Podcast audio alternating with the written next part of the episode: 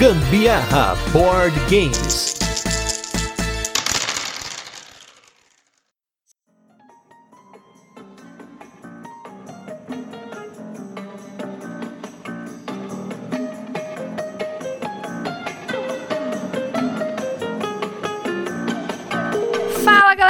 Beleza? Aqui é a Carol Guzmão e hoje, a pedido dos ouvintes, eu vim assumir o controle dessa nave aqui, que é o Virando a Mesa. Esse quadro onde a gente recebe convidados para falar da sua experiência com jogos de tabuleiro. E hoje eu estou aqui para entrevistar o seu outro co-host deste podcast, que é o Gustavo Lopes para não ficar naquela entrevista esquisita que ele queria fazer, uma auto-entrevista, na verdade. Ele entrevistando ele mesmo, né? Uma pessoa tão autossuficiente que pensou em fazer isso. Ah, a ideia era boa. Eu ia usar dois microfones diferentes, ia fazer um negócio aqui meio bizarro, fazer uma entrevista meio anacrone, porque já vamos começar esse episódio falando de anacrone. Eu ia voltar no tempo para falar comigo mesmo, mas como os ouvintes sugeriram para eu não fazer isso, para não ficar uma hora de sei lá quanto tempo aqui falando eu com eu mesmo, então vamos fazer um pouquinho diferente hoje. Ninguém merece, né? Às vezes, enquanto ele tá falando aqui, durante a rotina mesmo, às vezes eu mesma quero dar um mute.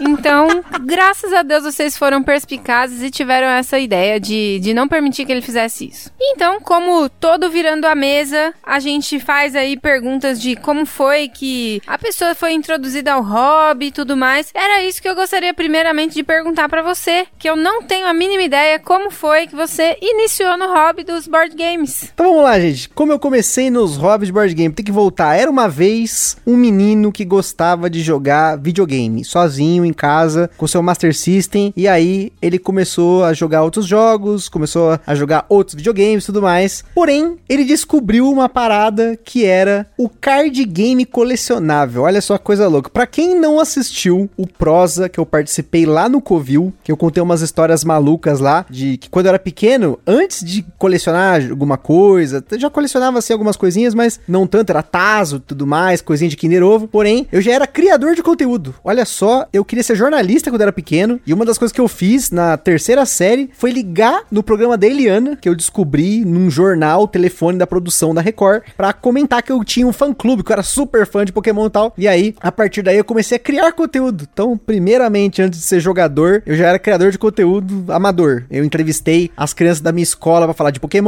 eu tomei o microfone da Eliana para falar as coisas do programa, eu fui no Zapping Zone, que é uma entrevista que eu nunca mais achei, mas era muito legal. Eu entrevistei os dubladores do Pokémon e, por conta disso, eu acabei chegando no Pokémon Card Game. Eu fui convidado pela Devir na época para participar de um campeonato. Eu ganhei um deck de Pokémon, eu ganhei um playmatch, e aí eu participei de um campeonato, ganhei esse campeonato, e a partir daí eu comecei a colecionar o card game do Pokémon. Em paralelo, meu irmão, que era pequenininho na época, também queria colecionar alguma coisa, e aí ele começou a colecionar Magic. Naquela época a gente jogava algumas coisas, tipo Super Trunfo, né? Tinha um Super Trunfo do Pokémon, tinha Super Trunfo de dinossauro e esses jogos assim, que era de ficar comparando cartas. A gente jogava umas outras coisas, por exemplo, tinha um board game do Pokémon, você tinha que capturar os Pokémons, era bem legalzinho, tinha um resultado no dado que você capturava os Pokémons e tudo mais, mas foi com os card games colecionáveis que eu realmente comecei a entrar nisso. E os card games colecionáveis foi uma coisa muito louca, porque eu pulei do Pokémon TCG pro Magic, então eu vendi tudo que eu tinha de Pokémon. Nessa época também começou a história de vender coisa. Eu era muito vendedorzinho na escola, vendia, levava numa pochete, tinha uma pochetinha da Nike, que eu ganhei lá da, da onde meu pai trabalhava. E nessa pochetinha eu levava carta de Pokémon e eu vendia pros meninos da escola. E eles pagavam, tipo, uns absurdos, assim. Eu ganhei tudo, então eu não tinha noção de valor. E aí a molecada pagava 20, 30 reais em uma única carta. Eu ficava muito louco. Falei, meu Deus do céu, dá para comprar, sei lá, 10 dias de lanche na escola com uma carta de Pokémon. Era um negócio muito louco, assim. E aí, com esse dinheiro do Pokémon, eu comecei a comprar Magic e também comecei a comprar outras coisas. Eu colecionei muita coisa da minha vida. Colecionei mangá, colecionei, como eu falei, Tazo, colecionei bonequinho de Kinder Ovo. Na época que o Kinder Ovo era 50 centavos, um real, dava para colecionar, né? Não era o, preço que é hoje, né? E também dos mangás, eu colecionei muito, muito, muito mesmo. Até que eu vendi tudo que eu tinha de Magic. E na época que eu vendi as coisas do Magic, a gente tava nessas coisas de, da, da empresa, né? Onde eu trabalho. Ah, vamos jogar junto, vamos jogar junto, jogar alguma coisa e tudo mais. E aí, um brother meu, que é o Rafael, ele me apresentou num podcast do Jovem Nerd falando sobre um jogo que era o Zombicide. E na época eu e a Carol era viciado em Walking Dead. A gente pirava no Walking Dead, assistia junto, ficava vibrando. Caraca, olha, vai acontecer, não sei o que. Na época era, tá bom, né? Porque depois, né? É, o começo da série era super legal, super interessante, e aí depois desandou. A gente até desistiu de assistir. Mas ainda bem que teve o Zombicide, porque aí eu, Rafael e o Evandro, que era amigo nosso também, a gente dividiu em três. Na época custava 350 reais com frete e sleeves premium da Fantasy Flight. A gente comprou no site da própria Galápagos. E foi um negócio muito louco, porque o Rafael me mostrou um podcast, olha só, podcast, né, do Jovem Nerd. Eu ouvi falar sobre o jogo, aí depois eu procurei algumas fotos, vi um vídeo do Jack na época, tinha alguns vídeos, assim, muito pouco em português. E a partir disso a gente falou: não, vamos arriscar, vamos tentar, vai ser bacana. E aí a gente começou as nossas noites de Zombicide. Então sempre jogou em cinco pessoas, né? Eu e a Carol, a Bianca e o Rafael e o Evandro. A gente se juntava na casa do Rafael na época e fazia essas noites de Zombicide. Juntava para fazer cada missão do manual e a gente terminou o manual. Aí começou a procurar missões em português oficiais no site da Galápagos, tinha para imprimir. Imprimimos as missões. Depois a gente foi na comunidade do Facebook, imprimimos tudo que tinha. E aí até pegar coisa importada, coisa que não tinha em português. E eu traduzi tudo. A gente imprimiu tudo. Então até hoje aqui em casa, eu não sei se até nem está aqui em casa, está na casa do Rafael, porque aqui em casa o Zombicide não tá mais, tá na casa dele. Mas a gente tem um bloco enorme de missões que a gente jogou tudo. A gente jogou 50, 60 partidas de Zombicide e durante muitos anos a gente só jogou isso. A gente juntava no carnaval, era feriado, Semana Santa, 7 de setembro, sempre que tinha oportunidade. Às vezes mesmo no final de semana normal, mas geralmente a gente esperava os pais do Rafael viajar pra ir na casa dele jogar com tranquilidade, jogar até madrugada. E aí a gente jogou tudo que tinha, tudo. E foi uma época muito legal porque eu sempre falo que a gente morava numa caverna, né? A gente aquela história da caverna de Platão, que tem as pessoas andando pra parede, elas veem a sombra, não sabem o que, é, e depois o cara sai, né? Durante muito tempo a gente ficou nessa caverna e era uma caverna muito feliz. Sinceramente, o Zombicide, apesar de a gente não jogar mais hoje com frequência, faz, sei lá, joga uma vez por ano, duas no máximo. O Invader a gente jogou um pouquinho mais para fazer o cast e tal, mas a gente não joga muito tempo. Porém, foi uma época muito legal porque a gente tinha como foco aquele jogo e as experiências com aquele jogo. Por mais que a gente tentou pegar outras versões, expansões e algumas deram certo, outras não deram, né? O Toxicity Mall foi uma expansão que eu comprei numa sexta, jogamos no sábado, vendi no domingo. A gente não gostou, a gente ficou 5 horas numa partida e não deu certo, né? O Evandro, um forte abraço pro Evandro, ficava procurando, ele gosta de ficar buscando, procurando dentro dos prédios lá, ficava pra trás, vinha aqueles zumbis verde que explodia, tacava dano. Aí ele, ninguém queria morrer, apesar de poder virar zumbi no final. Enfim, foi uma bagunça essa partida. E aí a gente passou, né, do Zombicide normal pro Zombicide Black Plague, que inclusive é no Zombicide Black Plague tem a história da Carol dormindo na jogatina, né? Ah, filho de Deus, aqui é assim. Moscou, eu durmo. Exatamente. Carol Facilitou, encostou eu ali. durmo né? mesmo. Acabei tendo que controlar o personagem dela. Denúncia aqui pra vocês, ó, da entrevistadora aqui, ó. Denúncia, dormiu na jogatina. É, me enrosquei lá no sofá, arranjei um cobertorzinho, virei de lado e joguem aí. Foi exatamente assim, gente. E aí, o Zombicide, como eu falei durante muito tempo, foi muito bom. Porém, eu acho que teve um momento da, da nossa história de jogador que a gente queria mais coisas. Eu comecei a procurar conteúdo de jogo de tabuleiro, o Rafael também, a Bianca. E foi aí que as coisas começaram a se complicar, pro bem e pro mal, mas se complicaram. Porque quando a gente tinha o foco num jogo só, era muito simples. A gente sabia que a gente ia pra casa do Rafael, jogar Zombicide, comer um negocinho, e era isso, era o rolê. As expectativas estavam lá no alto, porque já conhecia o jogo, só tinha missões novas, então era uma questão de ter missões. Na época do Black Plague, antes de sair o Black Plague, eu fiz 18 missões e a gente jogou essas missões também. Então foi muito legal essa época, essa coisa de você fazer, né, um jogo que tem uma modularidade que te permite criar dentro dele, né, dentro dos cenários aí e tudo mais. E aí, quando a gente começou a procurar novos jogos, essas coisas começou a complicar, porque tinha jogos que eu queria jogar e que eles não gostaram, tinha jogos que eles queriam jogar e a gente não gosta tanto, ou que eu não gosto. Teve jogo que deu certo, que não deu certo, mas foi a partir daí, a gente levou mais ou menos uns 6, 7 anos, eu acho, assim, por cima, só jogando Zombicide, e aí começaram a aparecer os primeiros jogos, né? O Sun Shigou, um Carcassonne, teve aquele Say Bye to the Villains, que o Rafael comprou, que a gente não gostou, eu pelo menos não gostei, achei muito sem graça o jogo, mas tentamos. Eles não gostaram do Elder Sign, foi um jogo que a Carol adoramos, né? A gente jogou numa luderia que não deve ser nomeada, porque eles ensinaram muitos jogos errados, por ter dado muita zica. Eu comemorei meu aniversário nessa luderia, olha só. A gente estreou Ticket to Ride, Pandemic, Coloreto, vários jogos que a gente nunca tinha jogado na época, isso foi 2017, 2018, e foi aí que nasceu essa ideia de querer começar a jogar, jogar, jogar, e aí expandir para eventos, comprar novos jogos, e eventualmente chegamos no podcast, né? É, É isso aí, gente. Esse foi mais um Virando a Mesa. o que é isso?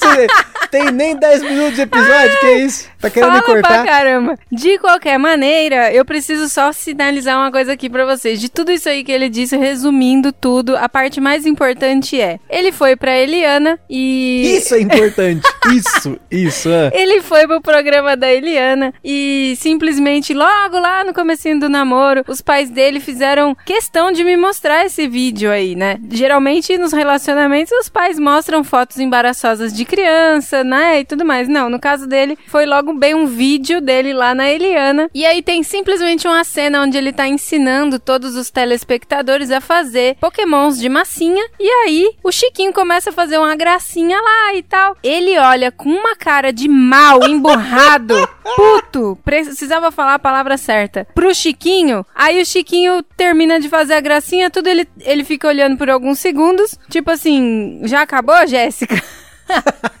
e aí ele volta a ensinar. Então, aí você faz a massinha assim, assado tal, e faz o seu Pokémon. Gente, é incrível esse vídeo. Eu acho que a gente precisa resgatar e colocar um, um trechinho lá no Instagram. Então, é que, é que assim, gente, eu sou uma pessoa muito organizada. E eu não gosto de ser cortado quando eu tô falando, assim. Às vezes tem hora pra brincadeira, obviamente. A gente brinca aqui o tempo todo. Eu corto a Carol, a Carol me corta, eu corto os convidados e tudo mais. Mas naquele momento eu tava. Eu me lembro, assim, vagamente, que eu tava explicando o negócio, né? Que eu tava empolgado. Tipo, pô, eu tô aqui mostrando a minha habilidez, né? Na época eu tinha até uma certa habilidade, eu tremo pra caramba. Eu não consigo nem mexer direito no negócio desse, fazer bonitinho e tal. Mas na época não tinha, né? Era mais tranquilo. Então eu tava mostrando ali e tudo mais. E aí foi que aconteceu essa situação aí. É, ele não gosta, né, de ser cortado, mas não liga, tanto que eu só eu sempre espero ele terminar a frase para eu voltar no assunto, para eu falar de novo para não interromper ele, senão eu posso tomar umas invertidas aqui, é perigoso. Não, não, mas é mais aqui no nosso caso porque nós estamos no mesmo ambiente, aí não tem como eu cortar, entendeu? Fica as vozes de um em cima do outro, né? O Fábio, inclusive, que eu diga. Um abraço aí pro Fábio, nosso editor maravilhoso aí. É, o Fábio vai ter que dar um jeito de editar, porque é sempre assim, a gente, um começa a rir da história do outro, daí sobrepõe as vozes aqui, aí fica um negócio meio bagunçado, eu acho. Agora aqui, aproveitando que teve toda essa introdução, começo, meio e fim, né? Até agora já, já, o começo já é tudo isso. Eu gostaria de saber também que você contasse aqui pra gente um pouquinho como é que foi essa ideia de começar o podcast, inventou essa ideia da onde, por quê, da onde surgiu, o que que, que que aconteceu aí, que um podcast, que nem era um negócio assim tão explosivo, tão. não chamava nem tanta atenção assim. Então, o negócio do podcast, assim, para quem não ouve, então eu vou comentar aqui, para quem não ouve, o Gambiarra desde o início, que tem mais de 260 episódios já. A gente contou algumas coisas nos nossos episódios especiais, de um ano, dois anos e tudo mais, mas só fazendo uma breve recapitulação. Breve, gente, viu? Breve. A gente queria fazer um canal do YouTube. Eu não dou certo com vídeo, porque eu quero falar algo específico, eu quero explicar tudo direitinho, tudo bonitinho, ter um script e a gente não tava conseguindo fazer um formato desse tipo. E também porque a iluminação da onde a gente filmava na época era a casa dos meus pais não tava boa. Até hoje aqui em casa eu ainda tenho dificuldade com certos cantos. Eu não sou fotógrafo e eu fico muito incomodado com qualidade de vídeo. Então a gente desistiu, a gente abandonou. Eu, eu até tinha feito thumbs, a gente tinha organizado 30 episódios, tinha todo um roteiro de tudo tal. E acabou que eu não quis fazer, a gente parou por aí. E aí, alguns meses depois, eu já estava fazendo podcast lá no Papo de Louco, que inclusive quando eu falo aqui da família de podcast, Papo de Louco, é porque é uma família mesmo, tem o podcast Papo de Louco, que é um podcast que a gente fala merda o tempo todo, mas sempre com qualidade, então é, isso que é importante. Tem o Moshiroi, na época já tinha, que era um podcast que o, o Luiz Hunsker, que já apareceu aqui, tava começando para falar sobre animes e mangás. O Thiago, falecido Thiago aí, ele tinha um podcast que, que era o Mistérios Narrados, que fazia contos aí e tudo mais, e o Rudá chegou a fazer um podcast de um episódio lá, que era o Motorcão e tudo mais, e aí eu falei, gente, por que a gente não faz então um podcast sobre jogos de tabuleiro dentro do feed do Papo de Louco? E a galera, pô, vamos, demorou, vai aí. O Luciano me ensinou tudo que eu tinha que fazer, né? Como editar, como fazer certas coisas aqui para deixar o áudio mais bonitinho, mais tratado. E aí, eu e a Carol, falei pro Carol, vamos tentar, vamos começar a fazer, fazer um piloto aí. E esse piloto, que era o Kings Gold, ele chegou a sair, mesmo a gente tendo feito pela primeira vez, foi a, tipo a primeira tentativa, primeiro take, já saiu direto aqui no feed. E aí, a partir daí, toda semana a gente passou a gravar sobre um jogo específico. A ideia era fazer um podcast curto, um podcast filler, porque eu não sabia editar, tava aprendendo, não tinha tanto tempo para fazer isso. Como não tinha experiência, eu demorava muito mais, tipo, um episódio de 30 minutos eu levava 6, 7 horas para editar. Eu demorava muito nos cortes ali de cortar a respiração, era bem lento. Eu não sabia como tratar certos erros, tipo chiado, respiração muito longa. Era difícil para mim e a partir daí a gente começou, mas a ideia nasceu de querer criar conteúdo sobre alguma coisa, porque antes eu já tive blog, eu já escrevi, já fiz um monte de coisa na internet, falei sobre música, falei sobre mangás, participei de uma revista que era Anime Magazine junto com o Luiz, que a gente escrevia sobre coisas nerds, e eu sentia falta de ter algo nosso aqui, principalmente meu, que eu pudesse mexer, né, pôr a mão na massa, poder me entreter como um hobby, né? O podcast sempre teve essa ideia de hobby e foi aí que nasceu o Gambiarra Board Games, que nasceu do Gambiarra Board Games, que era para ser o canal, que antes disso era para ser o Gambiarra Fitness, que era um canal sobre pular corda que eu queria fazer, só que por conta da hérnia eu tive que parar de tudo essa ideia. Até hoje eu não consegui voltar a pular corda regularmente como eu fazia antes, que eu gostava muito, porque dói, né? E aí durante muito tempo era dolorido e eu ficava deitado na cama assistindo vídeo do Aftermath, assistindo vídeo do Covil, né, do Jack. Aí foi aí que nasceu essa vontade, falar, não, também quero fazer conteúdo sobre jogo de tabuleiro, mas eu quero fazer algo diferente desse pessoal e ao mesmo tempo aproveitar da experiência que eu tive com eles para fazer um conteúdo bacana. É, hérnia no testículo deve ser difícil Não, mesmo. não, que isso, gente, ó, fake news. Eu tenho uma hérnia cervical, é no pescoço. que isso, negócio que tá funcionando bem, tá tudo certo. E meu digníssimo, fale um pouco pra gente aí como é sua coleção, quantos jogos são, qual é a quantidade aí de jogos fazendinha que você tem, que a gente já sabe, estamos cansados de saber que é o seu tema preferido aí. Conta um pouquinho pra gente como vai indo a coleção hoje. Então, a coleção é um negócio complicado, porque recentemente aqui a gente recebeu uns jogos, eu ainda não contabilizei tudo, mas hoje ela passa de 215 jogos. Para quem ouve o podcast do começo também sabe que ela não tinha tudo isso. Quando a gente se mudou aqui para esse apartamento que a gente tá hoje, eu tinha menos de 100. No cast do colecionismo deve ter o valor exato, eu comentei no cast do colecionismo, eu não lembro quanto era. É porque hoje chegou mais um. Pois é, hoje na gravação desse cast chegou mais um, meu queridíssimo Alexander Pfister, mas a coleção hoje ela aumentou por dois motivos. O primeiro é porque a gente tem espaço para comprar jogos, e na casa dos meus pais eu não tinha espaço. Primeiro que o espaço ele concorria com livros, ele concorria com mangás, mangás e com os próprios jogos, com Kickstarter de Zombicide que tinha 3, 4, 5 caixas, que ocupava muito espaço. E aí, quando a gente se mudou, que compramos estantes bonitinhas para colocar os jogos, aí eu falei: não, agora a gente pode comprar um pouco mais. E até que demorou bastante tempo preencher essas estantes que já tinha quando a gente se mudou, porque naquela época o podcast estava começando ainda. O podcast ele começou porque a gente se mudou, eu e a Carol juntos, para esse apartamento que a gente tá hoje. E a partir daqui, que tem muito silêncio,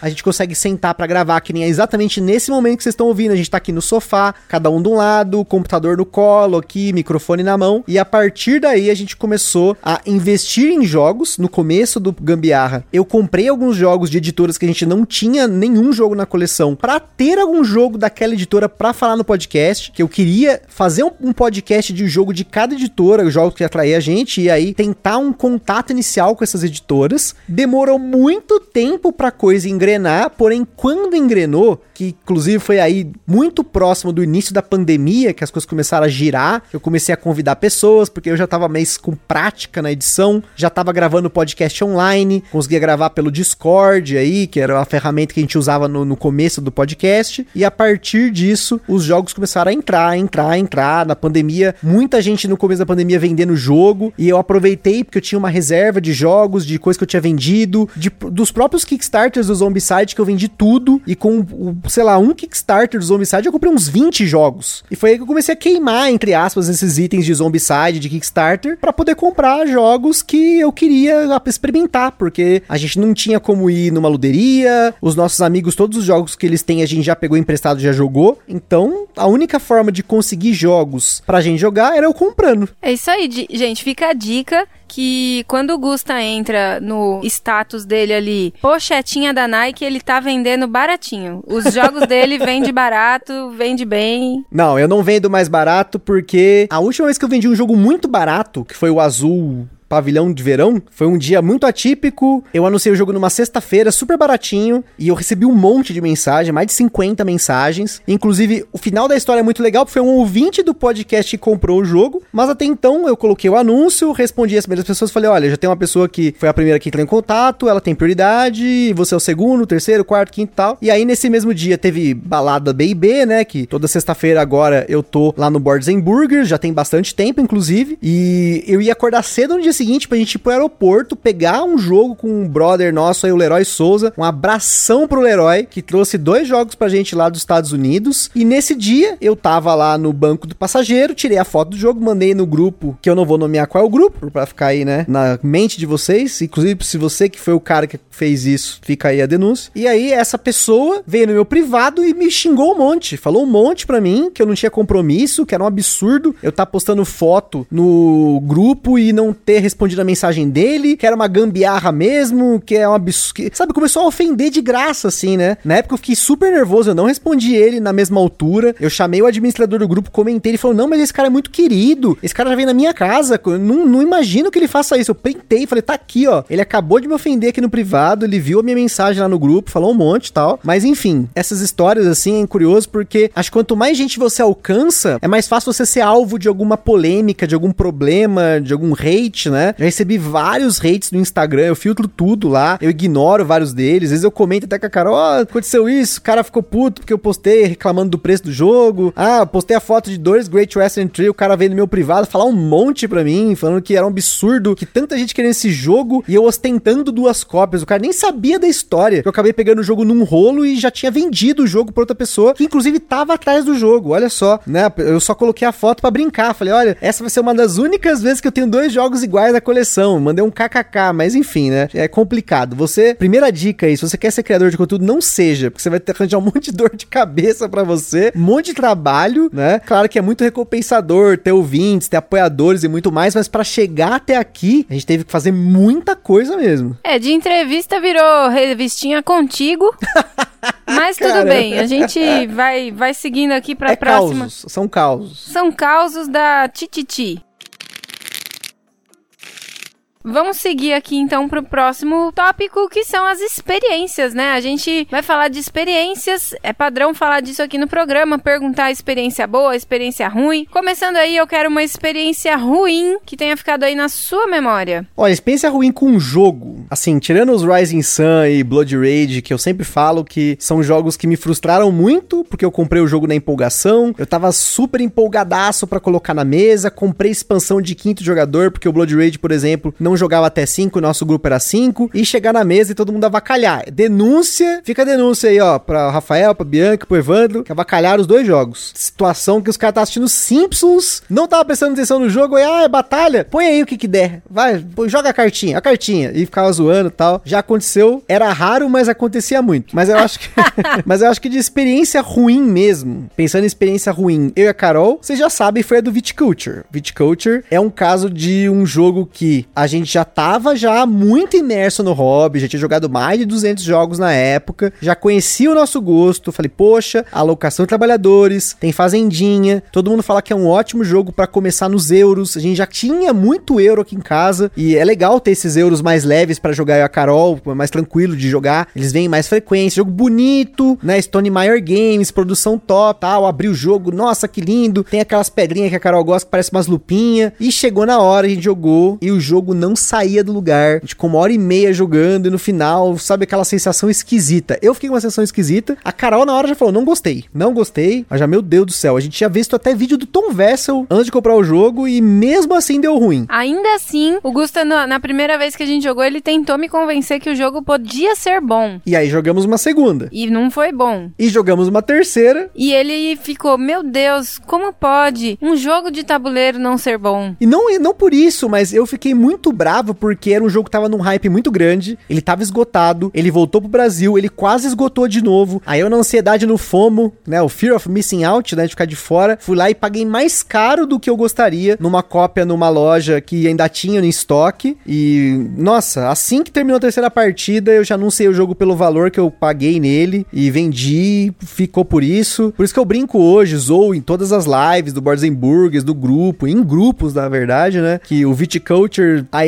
edição essencial, se fosse essencial, as pessoas não falavam que precisava de expansão pra gente jogar. Mas essa experiência em si, ela foi frustrante. Acho que o processo todo foi, porque eu paguei caro, né? Chegou o jogo, jogamos ele uma, duas, três vezes, não funcionou, vendi, foi com esse gosto amargo, né? Mas acho que de experiência ruim, a gente até contou aqui algumas delas, mas acho que a pior delas ainda vai ser a vez que a gente foi jogar o Sagrada e o, tinha dois caras na mesa com a gente que a gente não conhecia, os caras eram super competitivos e um deles começou a roubar na nossa frente. Eu olhei pra Carol, a Carol achou alguma coisa estranha e mesmo assim o cara perdeu e saiu bravo da partida. Eu acho que desde então, e não só nessa partida, mas teve outras partidas em eventos que a gente jogou com pessoas estranhas que estragaram a experiência para mim, que eu tenho um pouco de dificuldade de jogar com pessoas que a gente não conhece. Eu prefiro conhecer a pessoa antes para poder jogar, porque a gente teve várias experiências dela, teve o Arena lá, que o cara saiu bravo, né? Teve o Jamaica que tinha um maluco na mesa que ficava enrolando. Então, eu sou muito seletivo em jogar. Eu sei que o hobby do board game é uma experiência social, mas eu gosto de socializar com pessoas que eu já conheço nesse sentido. Falando de jogo, né? Porque eu já conheço o perfil da pessoa, se ela é competitiva, se ela não é, não tem nenhuma surpresa na hora de jogar. A, a experiência da jogatina tem que ser fluida, tem que ser gostosa. A gente tem que estar tá ali aproveitando o jogo e não preocupado se aquela pessoa vai fazer isso, vai fazer aquilo, se ela vai ser agressiva com alguém que, tá, que eu levei na, né, que eu, pra jogatina. A gente sempre tenta, quando vai mostrar os jogos de tabuleiro pras pessoas aqui em casa, ser muito cordial, ser muito tranquilo, escolher jogos específicos pra coisa funcionar, mas quando você tá num evento, quando você tá num lugar que você não conhece as pessoas, isso pode acontecer. Então, eu geralmente, quando vou em eventos, aí eu levo o Evandro, levo o Rafael, a Bianca junto, né? A gente vai em comitiva pro evento para poder jogar só a gente. Por mais que às vezes entre uma pessoa na mesa ali, porque o evento pede pra pessoa entrar, mas é menos difícil dar ruim quando a mesa é mais preenchida com pessoas que a gente conhece. Apesar de ter tido caso, como é o caso Jamaica lá, que nós estávamos todo mundo na mesa e teve uma pessoa que não era do nosso grupo e ela, sei lá, ela tava meio distraída, ela ficava olhando no celular e tal, né? Ou seja, se por acaso algum dia a gente for jogar juntos, gente, não roubem. Isso vai deixar ele emputecido. Não façam isso. Mas eu nem fiquei bravo assim, né? Eu só achei que ia ruim, sabe? Ficou uma situação assim que o cara queria pedir recontagem. Ele pediu recontagem, teve que vir a pessoa lá, que era o monitor do evento, ela recontou os pontos, né? E eu ganhei com mais ponto ainda. Aí o cara ficou mais bravo ainda, porque ele pediu para recontar e tinha uma diferença de dois ou três pontos que eu tive na partida. Então o cara ficou mais frustrado ainda. É, eu já passei por essa situação na pele, pedi recontagem mesmo e perdi com um ponto a mais ainda para ele. Mas eu de boa, gente. Se precisar recontar, eu reconto. Se der pra recontar, né? Ele é muito reconto. seguro das ações dele, então, tranquilamente. Quando a pessoa não joga com a cor azul, porque senão ele vai roubar mesmo pontos descaradamente. Não, não é roubar, tem dificuldade de não usar o azul. Quando vê o azul tá lá na frente, e aí é bom pra gente, né? Que a gente tá jogando de azul, e aí vai os pontinhos lá pra frente pra gente. O povo quer me confundir, difícil. A gente foi jogar uma Little Scythe esses dias aí, Carol, não, eu quero azul. Aí beleza. Aí, não, eu não falei eu quero merda. azul, eu falei eu quero o búfalo. É, mas era o azul. E eu não sabia que era o azul. Então, mas aí você já tinha escolhido fazer o quê, né? seguindo, seguindo. Agora fala aí pra gente uma experiência boa, menino. Olha, experiência boa são muitas.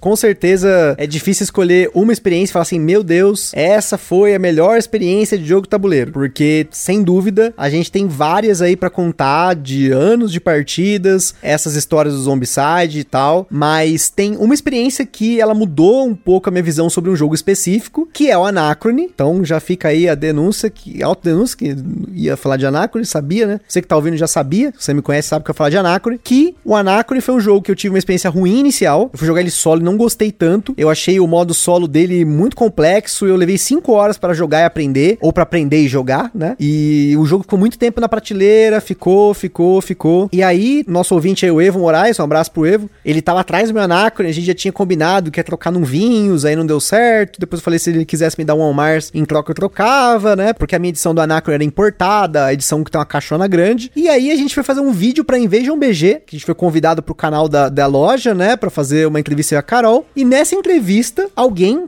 agora não me recordo quem foi, perguntou o que, que a gente achava do Anacrone. Se eu já tinha dado outra chance, a gente tinha jogado em dois. Eu falei que não, mas fiz uma promessa ao vivo na hora do vídeo, uma promessa de ano novo, que nós jogaremos o Anacrone em 2021. E aí, no primeiro dia de 2021, eu falei, Carol, vamos jogar Anacrone? Ela, vamos. E aí eu coloquei o Anacrone e a gente foi jogar e as coisas estavam fluindo muito bem. Eu expliquei a regra, foi super tranquilo. E a Carol ganhou essa partida. Ela ganhou, tipo, de lavada. E eu falei, gente, que loucura isso, né? Tipo, caramba, que jogo foda, né? A experiência em dois foi muito melhor que a solo. Ela foi muito diferente. E é um jogo que ele tem uma estética que eu gosto, tema que eu gosto. Então ele culminou. Aí eu falei, não, não, agora vamos ver qual é que é, né? A gente jogou de novo, eu perdi de novo. Caraca, né? Poxa, joguei com outra facção lá, outro caminho, perdi do mesmo jeito. Eu já falei aqui, né, que eu, quando eu ganho num jogo ok, é, é uma vitória bacana, mas quando eu perco um jogo, eu sempre fico com isso na cabeça, né, de entender por que, que eu perdi, de tentar superar, é um desafio a ser superado, e foi aí que eu comecei a me apaixonar pelo Anacrone, né, principalmente pelo fato de que eu e a Carol estávamos jogando esse jogo sozinhos aqui, era um momento da pandemia, assim, que estava isoladaço, então o Anacrone, ele fez parte dessa história, de sentar e aproveitar o jogo, e essa coisa da viagem do tempo, e era uma jogatina que apesar de durar duas horas, a gente estava engajado nessas duas horas, eu nunca vi a Carol reclamar de tempo do, do Anacrone, então foi aí que eu comecei a gostar do jogo, comecei a querer investir em miniatura, não consegui achar, não consegui achar, não consegui achar, e aí que surgiu a maluquice toda do Infinity Box, que foi a única vez até hoje que eu gastei muito dinheiro num jogo, apesar de ter vendido vários jogos para poder abater desse valor, inclusive meu Anacrone antigo, que finalmente foi lá pro Evo, mas eu acabei investindo nele e jogamos tudo que tinha, jogamos bastante. Faz um tempo que a gente não joga ele, inclusive, mas só o fato dessa experiência dele ter sido tão boa, tão gratificante, saber que a gente tinha condição de jogar esse jogo, que eu quase vendi, eu quase perdi uma experiência, mudou muito a minha visão sobre os jogos, de jogar várias vezes para entender se esse jogo vale a pena ou não, se eu gosto ou não. E não é à toa que ele é meu top 1, mas a experiência, o que fez o jogo funcionar foi o fato de que eu e a Carol gostamos, né? Os dois gostaram do jogo, não é uma experiência que eu gostei só, a Carol gostou mais ou menos, ou no próprio caso do solo, que eu não tinha gostado de jogar solo, a experiência de aproveitar com a Carol as coisas que muda tudo. Esse jogo realmente fez bastante diferença pra gente quando começamos a jogar, acho que mudou uma chavinha assim no nosso cérebro. Outros jogos começaram a fazer um pouco mais de sentido, né? Agora, igual ele falou, realmente eu não questionava de tempo de jogo, nada disso. Comecei a questionar mais quando ele só queria jogar isso. Aí eu precisei intervir que dizer, não, vamos fazer outras coisas também, vamos jogar outros jogos. E aí a gente parou de jogar insistentemente o Anacrone. Agora ele tá de castigo ali um pouquinho no cantinho do pensamento. E quem sabe um dia em breve aí a gente volte a jogar novamente. Mas aí com moderação, por favor, viu, menino? A Carol, ela põe um monte de jogo meu em castigo aqui, gente. Fica a denúncia. É porque fica querendo jogar toda hora a mesma coisa.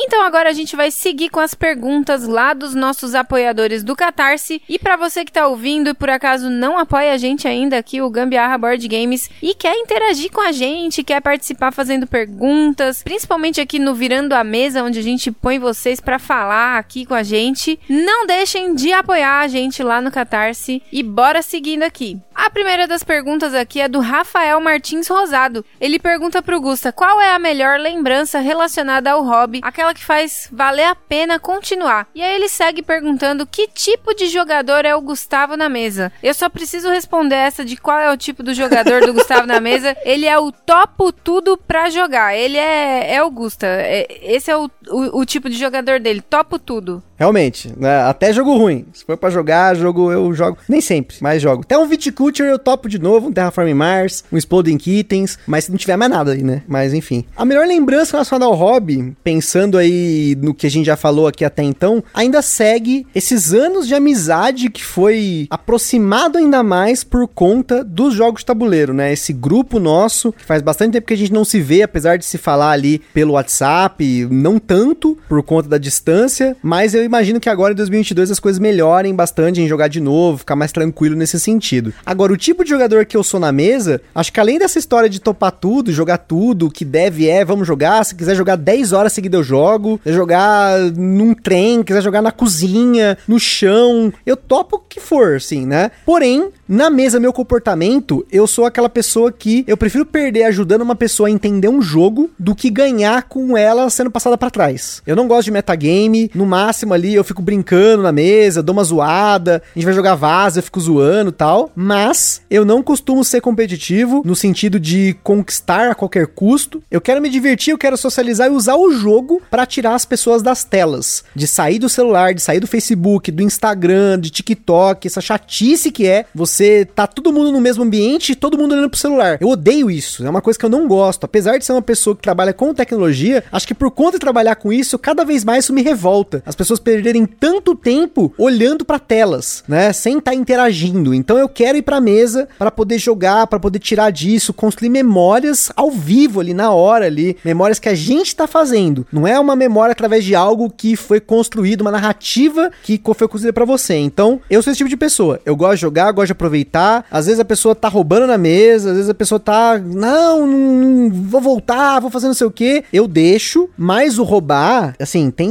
níveis, né? Tem coisas aí, né? Já vi aquela roubadinha que a pessoa fez sem querer. Aí beleza, né? A pessoa não tinha entendido e tal. Às vezes dá para voltar, às vezes não. Eu falei, não, deixa quieto, já pegou o recurso, já foi. Agora, essa malandragem lá do dia do sagrado aí, aí não, aí é sacanagem.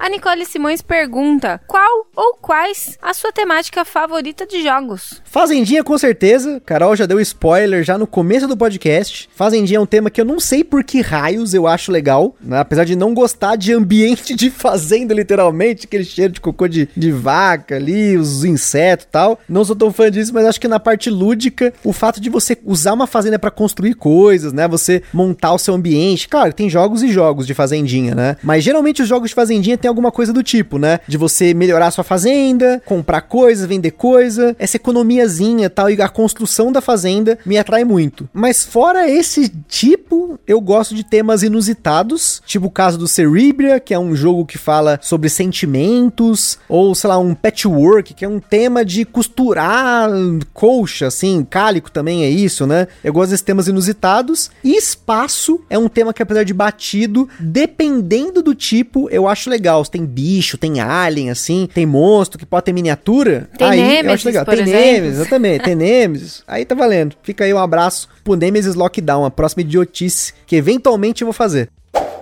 O Nivaldo Oliveira pergunta: depois do Anacrone, qual é o seu queridinho? Nemesis, meu querido Nivas. Nemesis, com certeza, segue forte, segue lindo, porque ele tem aquela coisa que eu falo que é a capacidade da narrativa emergente. Ele não te orienta, ah, está acontecendo tal coisa, o que você faz? Não, ele larga a mecânica do jogo para que a narrativa você que vai construir. Você que vai ter momentos que vai aparecer um bicho, e você tem que enfrentar ele, vai fugir para não sei aonde. Isso a primeira vez que eu joguei me encantou, e aí todas as outras vezes que a gente foi jogar, teve jogar com a Gabi, com a minha sogra, com o meu irmão. Então aconteceram situações que se tornaram eventos aqui, né? A gente brinca lá dentro do Zora, da minha sogra saiu matando a gente, né? Do meu irmão que a gente jogou as partidas com as expansões. Então eu acho que por conta disso, o Nemesis hoje é o meu segundo lugar.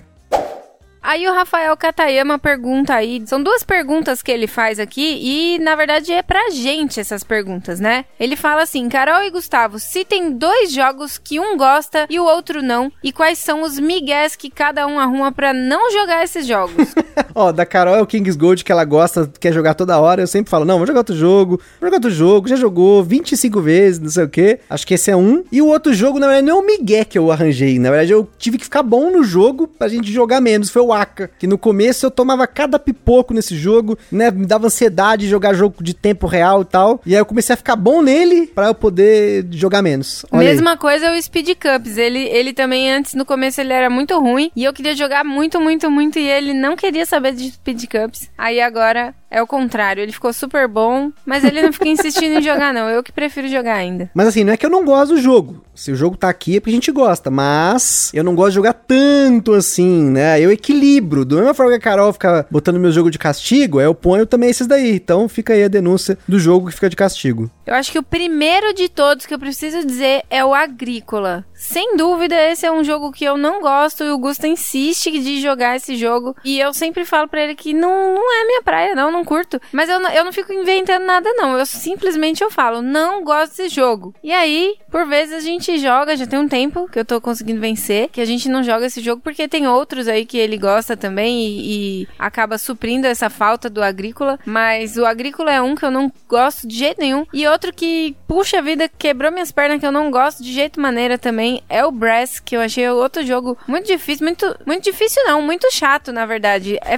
você pega o, o, a engrenagem do jogo sim, mas ele é muito chato e é feio. Não vou comentar, vou me abster aqui para não prolongar essa discussão. Aí o Rafael pergunta mais uma vez aqui pra gente: qual é o jogo que, mesmo sendo possível jogar em mais pessoas, vocês preferem jogar em dois jogadores? Nossa, tem tantos. Acho que qualquer jogo que demore muito, a gente acaba querendo jogar só em dois, né? Sei lá, o Granals Hotel é um que todo mundo fala, né? Ah, eu prefiro jogar em dois jogadores porque em três e quatro fica muito tempo para jogar entre turnos. Esse é um exemplo. Mas acho que a grande questão para mim é que aqui em casa, eu e a Carol, a gente joga muito rápido, né? O raciocínio aqui é papum, papum. Às vezes a Carol dá umas travadinhas, às vezes eu travo, mas é muito rápido. Por isso que às vezes as pessoas até acham que a gente tá mentindo. Já ouvi isso sobre o tempo de jogo, né? O quanto tempo a gente leva para jogar alguns jogos que normalmente as pessoas levam bem mais, né? Mesmo em dois jogadores. Então, eu acho que por conta de eu preferir jogar esses jogos em dois, qualquer outro jogo nessa linha de jogos mais demorados, jogos do Vitor Lacerda, eu vou sempre preferir jogar em dois, né? Para mim, é a contagem que eu quero jogar, porque se eu sei que eu colocar mais uma pessoa, eu não sei quanto tempo aquilo vai levar, e eu sei que vai levar tempo, né? O Anacrone, por exemplo, a gente nunca jogou ele em mais do que dois, porque em dois já demora duas horas com a gente, imagina? Vai colocar mais um na mesa, vai para três horas, pelo menos, pelo menos, né? Vai saber. É, e no meu caso,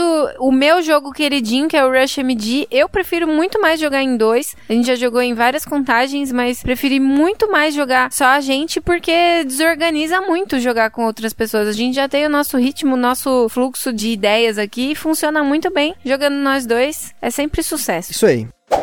O Thiago Ferraz Gomes pergunta aqui: quando você vai apresentar jogos de tabuleiro para um iniciante, você pensa no tema do jogo que tenha a ver com o gosto da pessoa ou só na mecânica e facilidade de absorção daquele jogo por alguém não iniciado? Eu acho que a segunda parte para mim é mais importante. Eu penso sempre no peso do jogo, a mecânica, a pessoa não sabe o que é mecânica, então a, eu tento colocar coisas diferentes, colocar um draft, colocar ali um deck building, coisas diferentes para a pessoa conhecer sem ela saber que aquilo é uma mecânica, porque ninguém merece ficar ouvindo o termo de alocação de trabalhadores, controle de área, não sei o que, não precisa disso. Aí o cara vai aprender. Só quando ele jogou o vigésimo, trigésimo jogo, ele vai aprender direito isso. Então, a gente geralmente pensa no peso. Então, jogos mais leves, não, obviamente, não subestimando a pessoa. Você pode começar por um Gloomhaven, um True the Ages, um Anacron, você pode começar. Mas eu geralmente começo por jogos que eu tenho facilidade de explicar, que eu já manjo muito e que eu sei que a pessoa pode curtir, né? E depois disso, a pessoa conhecendo esses jogos vai falar: oh, eu prefiro mais essa linha, mais nessa linha. Então aí você vai moldando a curva de jogos que você vai querer apresentar para ela com base nos jogos que você tem, obviamente.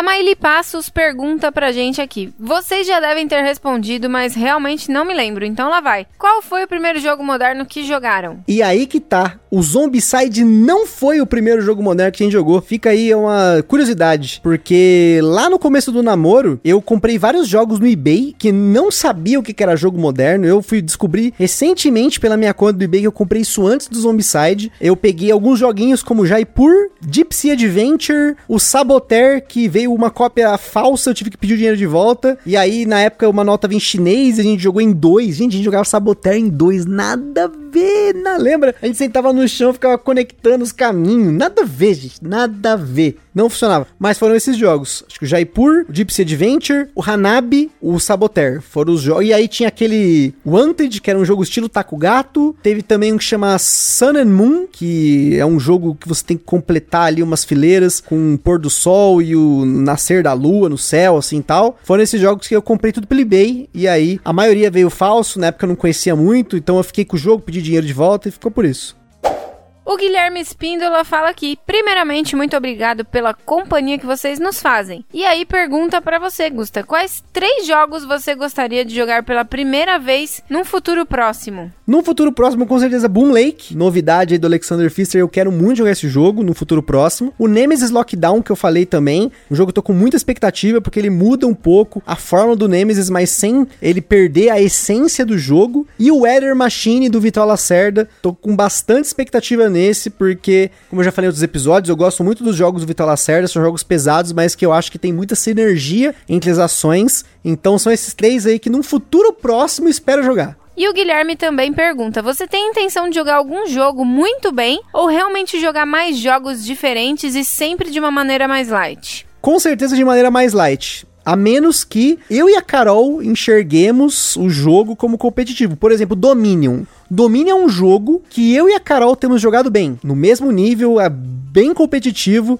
Ou Keyforge também, talvez, não sei. São jogos que a gente tem jogado de forma competitiva, eu e a Carol. Então, talvez, se tiver tempo, a gente jogue mais vezes para fazer isso nesse sentido. Mas no geral, eu prefiro jogar mais tranquilo, mais de boa, sem essa coisa ferrenha de ficar pensando, nossa, loucamente para poder jogar e cada turno é o mais agressivo que o outro, porque você tem que parar para analisar as variáveis matematicamente. Eu não gosto muito disso. Eu acho que o jogo de tabuleiro eu quero jogar para relaxar, para socializar. Então eu não pretendo me tornar como era o Magic, né? O Magic eu devo ter por fácil em mais de 10 mil partidas. Eu marcava os adversários que eu derrotava com decks específicos. Eu sentava para montar deck. Era uma coisa que durou décadas. Então eu tive tempo de ficar bom nisso. Hoje, com tanto jogo e ainda mais criando conteúdo, não tenho mais tempo para me tornar competitivo num jogo.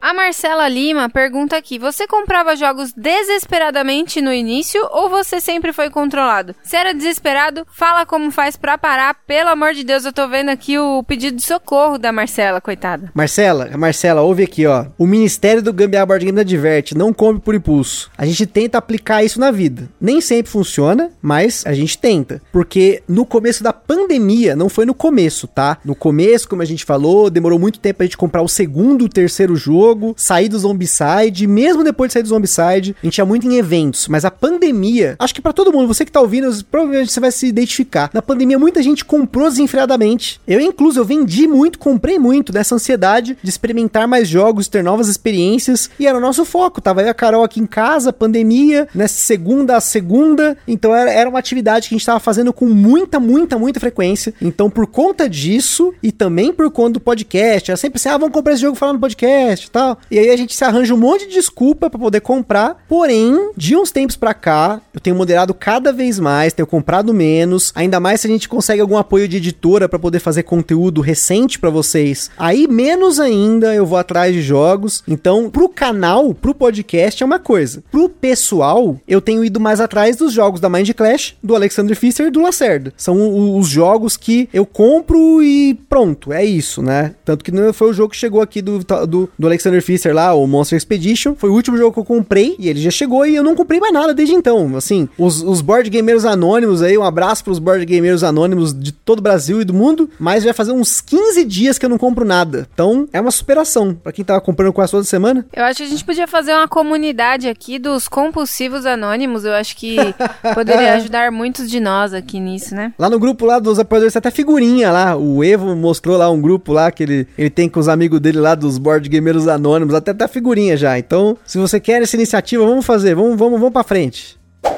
O Márcio Rodrigo Melo pergunta: Como vocês começaram no hobby? Qual foi a maior compra de jogos por impulso que vocês já fizeram? E pergunta ainda como é a rotina do casal e se a gente consegue jogar várias vezes na mesma semana. Começo do hobby tá aí, Márcio. Então, você está ouvindo esse Virando a Mesa e ouviu também o da Carol. Nos nossos episódios especiais já tem bastante coisa aí. Compra por impulso, maior compra por impulso, sem dúvida, são Kickstarters. Kickstarter é compra por impulso. Kickstarter é uma desgrama porque você vê o contador dos dias diminuindo diminuindo e você fala, eu vou perder aquilo, eu vou ficar sem aquele monte de miniatura que eu nem sei se eu vou usar e essa ansiedade, essa neura de precisar ter aquilo que você não vai poder ter depois ou vai pagar uma fortuna, foi nessa que eu comprei o Kickstarter do Green Horde Zombicide e o Kickstarter do Zombicide Invader. Zombicide Green Horde eu vendi sem jogar a maioria das coisas, já o Invader eu vendi a maioria das coisas depois de jogar. Então teve uma mudança aí pelo menos, mas Kickstarter é para mim sempre por impulso. Por mais que seja uma reflexão que leve dois meses, porque o Kickstarter fica 45, 60 dias online, mas aquele momento final é impulsivo. Você se sente na necessidade de comprar, porque você precisa que você vai perder, e aí depois você percebe que não é bem assim que funciona, você não chega a usar tudo. Dificilmente eu conheço alguém que comprou Kickstarters nesse sentido, que vem trolentas mil miniaturas e mods, expansões e jogou tudo. Então, essa foi a maior compra. Agora, rotina de casal, a gente já comentou também aqui algumas vezes, inclusive fica aí um jabazinho no episódio nosso, do Rodada dos Ouvintes que a gente fez, falando aí como que é a sua rotina com jogos. Então tem uma resposta longa dessa pergunta nesse episódio, mas a gente só consegue jogar várias vezes por semana quando nós se organizamos previamente. Refeições, a nossa agenda, compromissos. A gente tenta se organizar, mas não é sempre que isso acontece. Também tem muita questão aí de dias que um tá cansado, tá sem paciência para jogar, quer fazer outra coisa, ver um filme, jogar videogame. Então a gente se organiza primeiro para poder conseguir jogar depois.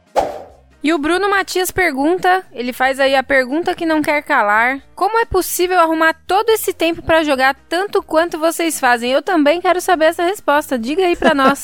então é isso aí, gente. É fazer marmita para não precisar cozinhar durante a semana, é organizar os tempos, né, jogar um pouquinho por dia. Na verdade dá na mesma. Se você pegar uma sexta-feira ou um sábado, um domingo e jogar 5, 6 jogos, vai dar na mesma que a gente faz. A única diferença é que a gente joga todo dia. Mas se você for pegar esse tempo e jogar num dia só, dá na mesma. Então então, se você joga meia hora, uma hora por dia e sete horas no final de semana, dá na mesma. É que no nosso caso, é uma preferência, inclusive, da Carol de jogar menos tempo. Então a gente joga menos tempo todo dia, ao invés de pegar um dia por semana e esbornear aí, fazer tudo. A gente decidiu começar a fazer marmitinha, assim, a gente, tipo, num domingo a gente vai e cozinha pra duas semanas, assim. Quando eu falo duas semanas é só o almoço, né, gente? Senão não há freezer que caiba as marmitinhas congeladas. E aí a gente faz comida para os dois, coloca lá em marmitas individuais e tal, pra gente poder levar pro trabalho e tudo. E aí à noite a gente faz, come um lanchinho. Então, assim, já tá certo, a comida tá resolvida. É, aí a gente tem os, plan uh, os planejamentos da semana mesmo, né? Às vezes tem alguma coisa que tem que fazer durante a semana, mas não é tão frequente isso. Geralmente é, é eu e ele e as gatas aqui mesmo. Então a gente se organiza dessa forma com as nossas rotinas, nossas atividades daqui, de casa mesmo. Então, por isso que tem casado mais mais esse tempo da gente poder jogar. O Guilherme de Andrade pergunta: Vocês já brigaram durante ou após uma partida em dois jogadores? Acho que não, né? Você lembra de alguma? Não, mas eu preciso dizer que eu fico muito chateada quando eu perco por empate. E aí, na, no desempate, eu perco. Eu é fico é com muita chateação. Não vou falar brava, nem irritada, nem frustrada, porque não é. Mas eu fico chateada. Me deixa triste. É verdade. Eu, muito pelo contrário, acho muito legal. Eu acho que se a gente chegou a empatar o jogo, é porque os dois estavam pau a pau, mas um critério aí acabou desempatando, né? Aí vai muito de ter prestado atenção no critério de desempate ou né, de ter sido sorte. Não sei, tem jogo que é sorte, tem jogo que não. O Guilherme de Andrade também pergunta: ouvi dizer que os jogos do Dr. Nizia não estão vendendo tanto no Brasil, isso procede? E se procede, qual ou quais seriam os motivos? Outra pergunta: percebo uma grande mudança nas ilustrações e na arte dos jogos de tabuleiro. Parece-me que estão ficando um pouco infantis em muitos casos. Por qual motivo e, ou quais motivos isso está acontecendo? Seria para atrair novos consumidores advindos do mundo dos jogos digitais? As duas perguntas, ao seu ver, estão relacionadas? Obrigado, Gustavo e Carol. Grande abraço. Essa pergunta tem muita relação aí com a entrevista, mas eu quis deixar porque é bacana, é uma impressão legal. Com relação a vendas, é muito difícil a gente falar porque a gente não tem acesso a números, né, das lojas, não tem números das editoras, então não tem como afirmar se estão vendendo ou não, né? Eu sei que tem muito jogo do Rainer Knizia no mercado e por por ele ser um cara que fez 600, 700, 800 jogos, né? A gente não sabe mais qual é a contagem. É bem provável que tem jogo que não venda, né? Mas eu sei que tem muita gente que fala, inclusive lá o Sano, lá do BB, fala assim, né? Que ele vê que os jogos abstratos não fazem tanto sucesso aqui no Brasil. Ou pelo menos é uma impressão. Eu não sei, então eu não posso afirmar. Sei que teve jogos do caso aí como Tigres e Eufrates, que foi vendido a preço de banana. Teve jogo que encalhou e tudo mais, mas não sei. Eu não sei se o problema é o Rainer Knizia, não. Eu acho que o problema mais é com relação ao perfil do brasileiro. Ou pelo menos a forma como ele enxerga o jogo, sobre o tema, sobre mecânicas, enfim. Então, não sei. Agora, o negócio da arte, eu não, não vejo isso, não. Eu acho que no passado tinha menos ilustradores fazendo jogos. E tinha menos jogos. E hoje você tem mais jogos, mais possibilidades de fazer artes diferentes. Uma arte estilo anime, uma arte caricata, chibi, uma arte, sei lá, mais clássica, uma arte estilo Clemens Franz, linda, mais feia. Tem de tudo. Acho que hoje o board game tem mais espaço para inventar moda. Antigamente, a arte era sempre muito aquela arte, sei lá, eu não sei explicar, mas é um desenho não é realista, mas ele parece aquele desenho de livro de escola antigo, daquelas ilustrações feitas à mão mesmo. Hoje tem muita ilustração digital, tem como inventar moda. É, teve, por exemplo, o jogo do Rodrigo Rego lá, o Paper Town, que os tiles são fotos de papercraft, né, de maquetes. Tem jogos que pegam um desenho 3D e assim vai. Então, eu acho que é mais nesse sentido. As perguntas não estão relacionadas para mim. Eu acho que para atrair novos consumidores de outros jogos, da né, outros mundos, não é por isso. É mais porque tem mais espaço hoje para trabalhar um pouquinho de tudo. O Roberto David San pergunta: qual é a sua segunda cor para você jogar? E se não tiver azul, você não joga? Ele dá o exemplo do lindo, maravilhoso, né? É. Maravilhoso, Blackout Hong Kong. Na verdade, se não tem o azul, eu escolho qualquer uma. Eu só não tento escolher o roxo, porque o roxo geralmente fica com a minha cunhada, e a Carol geralmente fica com vermelho, amarelo, verde, ela escolhe aleatório, então, sei lá, não tem uma cor específica. O preto, preto talvez é uma cor que eu costumo escolher se não tem outra cor, se não tem o azul no caso, né? E aí chega aqui alguns assuntos mais aleatórios, não tão voltado aí para a questão do, do board game. O Jander Minesso Ribeiro pergunta: Você já sentiu em algum momento que o cast tinha virado uma obrigação? E se sim, como você lidou com isso? Eu acho que é um compromisso, né? Uma vez que a gente começa a criar conteúdo regular, isso é um compromisso, que é o maior pecado dos canais é parar de ter consistência. Você tem que ter consistência se você quer ter alguma relevância, porque se você não cumpre com entre aspas o combinado, no nosso caso é postar segunda e quinta. Se numa segunda não posta, numa outra quinta não posta tal, elas param de voltar, porque elas têm uma expectativa e você não cumpre essa expectativa. Mas com relação à obrigação, eu acho que eu tenho mais a dificuldade da programação. É isso que hoje eu tento driblar fazendo tudo com muita antecipação, porque se eu sinto que eu preciso gravar, mas começa a ter algum imprevisto, até mesmo aqui em casa, a gente tem às vezes dificuldade para gravar, não consigo gravar no dia. Isso me deixa muito ansioso. Então eu tô sempre tentando antecipar os episódios para que isso não aconteça, para que tipo eu tô gravando essa semana, o episódio daqui uma, duas semanas. Isso me tranquiliza. Então eu não preciso gravar hoje, eu posso gravar amanhã, eu posso gravar quarto. Que não pode é deixar passar uma semana, como tem acontecido às vezes, e aí eu tenho que gravar na semana, editar na semana e publicar na semana. Isso me incomoda muito. O Rubens Nascimento Júnior pergunta: Você tem medo do hobby virar trabalho e estragar? Medo eu não tenho porque a gente já joga há muito tempo. E se por acaso isso estragar, paciência, a gente vende tudo e bola pra frente. Mas eu acho muito difícil vender tudo porque hoje o board game tá muito enraizado na gente. Tem mais de um terço da vida jogando. Eu muito mais, né? Se for contar o tempo de card games colecionáveis. E até mesmo que nem o caso do videogame. O videogame saiu por um tempo, voltou, sai e volta. Eu acho que depende muito da época, do seu tempo. E o hobby em si virar trabalho é só se o podcast transformar isso de uma forma ruim. Mas nesse momento, ele só tem tem agregado, a gente tem visto jogo novo, tem experimentado muitas coisas novas por causa do podcast, coisa que a gente não faria se a gente não tivesse o podcast.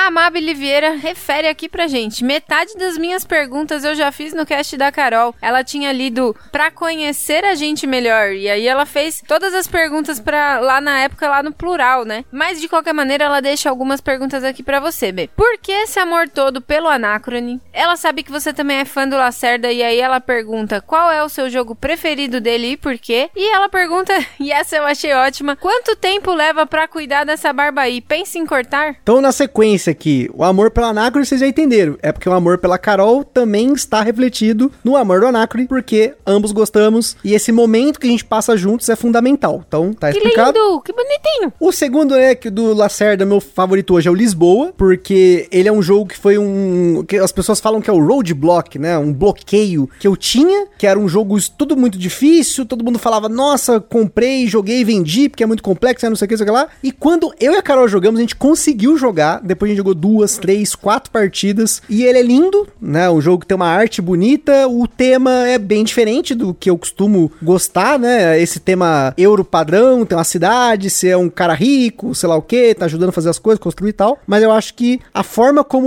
o- esse jogo me abriu a mente para os outros jogos do Lacerda e também pelo fluxo de jogo, as mecânicas e tal, é o meu favorito. E sobre a barba, o meu tempo de cuidado, o tempo que eu levo pra cuidar é zero. Eu simplesmente lavo com sabonete, eu penteio e é isso aí. Mas, obviamente, que de tempos em tempos, quando eu vou no barbeiro, que é o barbeiro que faz a barba de outro barbeiro, pra poder finalmente ter escolhido o barbeiro certo, aí eu aparo, eu faço assim, mas hoje, assim, depois de quase dois anos sem cortar ela, assim, como eu cortava antes, antes eu cortava, o pessoal não me conhece antes, mas às vezes eu cortava ela mais rente ao rosto. Só que assim, eu não posso fazer barba, porque primeiro, minha pele fica toda zoada, fica parecendo uma lixa, ela fica verde, e a barba cresce em menos de 24 horas. A Carol atesta isso, já fiz a barba uma vez, de raspar tudo, à noite já tava cheio a cara. Já tava aquele verdinho, aquele, aquela lixa, sabe? Então, ainda mais na pandemia, eu falei assim, gente, quero deixar, quero tentar, quero manter. Sempre gostei de barba, e aí foi que acabou se tornando uma característica, né? Então fica aí. Mas assim, hoje eu aparo, né? Eu vou no barbeiro a cada 3, 4, sei lá quantos meses são. Na pandemia, muito menos, mas agora vai ter aí uma frequência melhor pra manter ela num formato, pra não ficar meio Wilson, né? O, o náufrago lá. É, e agora tem gente descobrindo só agora o, o fetiche pelo mendigo. Eu já tenho o meu aqui há 13 anos. que horror! Eu já tenho o meu mendigo aqui há 13 anos, tá meu ótimo. Deus do céu, meu Deus, gente. Olha aí.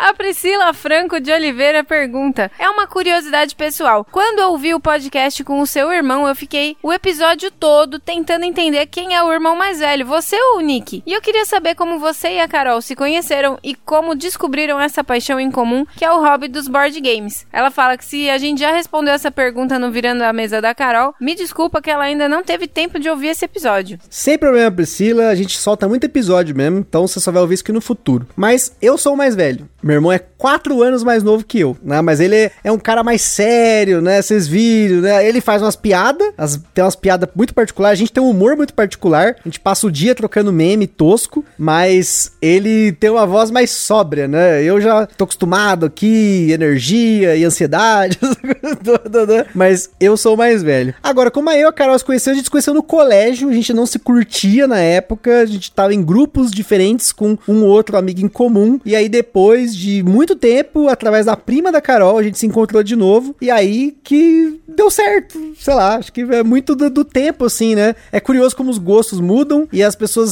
sentem a afinidade com o tempo, né? Ela me enganou falando que ela sabia formatar computador, mandou um, né, um- eu sei aqui, ó, formato C2 pontos, né? Eu conheço essa história, Carol, ela me enrolou. Ela falou que sabia e depois, hoje, eu que arrumo os computadores aqui em casa, né? Fica a denúncia. Fica a denúncia. Aqui, realmente, gente, na época do colégio, é, o Gusto era, ele era cabeludo, tinha o cabelo, batia no bumbum, era maior do que o meu cabelo na época. Um metro e oito de cabelo. Um metro e oito de cabelo. Não vamos chegar a contar o porquê que ele cor- não cortava o cabelo, que tem uma história tão longa quanto o cabelo dele. E aí, eu tinha amizade com um amigo dele, era super próxima do amigo dele, nada a ver, tipo, de vez em quando no intervalo a gente conversava, tudo, mas eu achava ele meio tosco, meio, ah, só ficava rindo de coisa besta na escola, eu achava ele muito bobo. Enfim, e aí, depois de um tempão, cada um já tava fazendo faculdade, tava seguindo seus caminhos diferentes. Aí minha prima, que ainda conversava com ele, que que eles estudavam na mesma escola. A minha prima voltou a falar com ele, tava conversando com ele e tal. E aí eu sei lá como foi que a gente acabou entrando numa conversa e saímos todos juntos. E aí começamos o nosso nosso casinho. E foi uma coisa bem sutil no começo que cresceu muito. Por Com 13 certeza, anos né? cresceu. Por 13 anos aí, né? Estamos juntos aí, quase também um terço da vida, né? Quase o mesmo tempo que a gente joga jogo de tabuleiro, porque a ideia do jogo de tabuleiro também é pra gente ter essa interação, que eu gosto muito. Eu gosto de jogar, né? Gosto de jogar videogame, jogava muito Guitar Hero, eu e a Carol, né? Essa coisa de fazer as coisas juntos, né? Hoje é difícil eu me ver fazendo coisas sem a Carol. Eu gosto de fazer as coisas com ela. Se eu não faço com ela, eu fico meio assim, tipo, eu quero contar pra ela. Mas eu queria estar tá fazendo com ela. É, é meio louco, assim, né? Doideira. É, esse, esse negócio do board game faz a gente pensar muito isso também, né? Porque eu, por exemplo, eu gosto de jogar quando ele tá jogando junto. Não, não tenho essa. Já joguei sozinha com outras pessoas que não ele junto, mas faz sempre muita falta, até porque ele é quem me conta a história do jogo. Eu acho isso muito legal que ele põe a gente dentro do jogo, ele, ele bota o cenário ali pra aparecer e isso é muito legal, faz muita falta quando não é feito por ele. É a experiência, gente, é a experiência que a gente quer passar juntos. É que nem viajar. Se for pra eu viajar sozinho, gente, você esquece. Eu vou ficar em casa jogando videogame, vendo YouTube. Agora, viajar com a Carol já é outra história. Pô, é mais legal, a gente vai pros lugares, compartilha, come as coisas, tira foto e tal. Apesar de eu não ser um cara muito de ficar tirando foto, eu gosto de tirar foto de inseto, foto de pôr do sol e de cenário. e de gato, né? São as minhas. E agora board game pra botar no Instagram, mas eu não costumo eu querer tirar foto e tal, né? A denúncia, a autodenúncia. O Edgar Lau pergunta: em quais podcasts e youtubers você se inspirou para chegar no formato do Gambiarra? Acho que principalmente é o que eu não me inspirei, né? Porque na época que o Rafael passava aqueles casts do Jovem Nerd, ele ouvia outros podcasts, ele tentou me mostrar vários, e na época me enchia o saco ouvir o formato desses podcasts, porque ele era muito livre e eu me sentia numa dificuldade de ter uma estrutura, né? Até o Virando a Mesa, que apesar da gente estar tá falando de vários assuntos, tem uma estrutura. A gente começou por um assunto assunto, passou por isso, por aquilo, por aquilo. Então, a primeira coisa que eu queria era organizar formatos, pautas, né? Ter uma sequência, agregar conhecimento no podcast. E nos podcasts que a gente fez resenha de jogos, o formato eu me inspirei muito no Aftermatch, porque era muito comum os vídeos serem muito longos, vídeo de 30, 50, uma hora. E o Aftermatch tinha 10 minutos, né? O Fabricião lá, papo reto, pá, dava uma opinião muito, mas muito honesta dos jogos. Eu sentia isso nos vídeos. Eu falei, gente, a gente precisa fazer um papo reto, só que no podcast podcast, né? Não quero aquela falação de uma hora de um jogo, né? Porque tinha podcasts na época que pegavam um jogo e falava uma hora, uma hora e meia, e eu não gostava disso, eu não tava acostumado com podcast, né? E aí eu acabei me inspirando no Aftermath e pra montar o Gambiarra, além do Papo de Louco, foi base da ideia, da edição, da qualidade, eu ouvi todos os podcasts na época, tinha o Ludocast, Jogatina BG, Meeple Vortex, tudo que tinha, gente. Eu fui consumindo tabulice, eu peguei um a um, eu fui ouvindo, tá, esse aqui eu gostei disso, eu não gostei disso, gostei disso, e a gente formou a nossa fórmula, né? Tanto que hoje o gambiarra é o gambiarra e não tem outro. É isso aí. É, a Nicole faz uma pergunta muito parecida aqui com a do Edgar, que é: depois que entraram pro hobby, quais foram os principais influenciadores e criadores de conteúdo que vocês começaram a acompanhar e de que forma eles influenciaram vocês? Se você quiser complementar. Eu acho que não. Eu acho que essa pergunta até é um pouco diferente, porque, por exemplo, Tom Vessel é um cara que eu acompanho há muitos anos. E as listas dos jogos de Tom, do Tom Vessel, elas me orientaram a muitos jogos que a gente começou. Mas o Luquita foi um cara que influenciou muito das minhas escolhas, as listas do board que ele fazia, o Jack, o Covil, o próprio Boards and Burgers recentemente, aí já não é no começo do hobby, é mais adiante, porque a gente troca muita ideia, então tem muito jogo que o Sandro me influencia, eu falo também, a gente troca uma ideia, mas no começo mesmo, o Aftermath, o Covil, o Jack, Tom Vessel, o Rado, apesar do Rado não ser um cara que eu assisto mais, eu só acompanho, eu, hoje eu tenho uma opinião diferente sobre o que ele fala, porque eu acho que quando você começa a acompanhar um, um criador de conteúdo por muito tempo, você começa a aprender os padrões da pessoa. E se ela não é honesta, ou ela não fala, ela não é muito clara, ela joga pouco, ela experimenta e já passa pro próximo, isso fica muito notável para mim. Então eu paro de acompanhar, porque tem muito cara que é muito empolgado ali, não, esse jogo é muito bom, meu Deus do céu, ah, compra, muito legal, você precisa ter, melhor jogo do ano. E aí no ano seguinte, ah, mas eu vendi, não gostei mais. Ele foi da... é, é, eu acho estranho isso. Eu sei que o jogo de tabuleiro é uma experiência que ela deve ser considerada como transitória, né? A gente não ficar tão apegado nisso, mas eu acho que a forma como você expõe isso, ou é claro com isso, é diferente. Você tem que saber ser claro nesse sentido. O Thiago Watanabe pergunta: Quando sai o jogo de vocês? Ainda tá em desenvolvimento?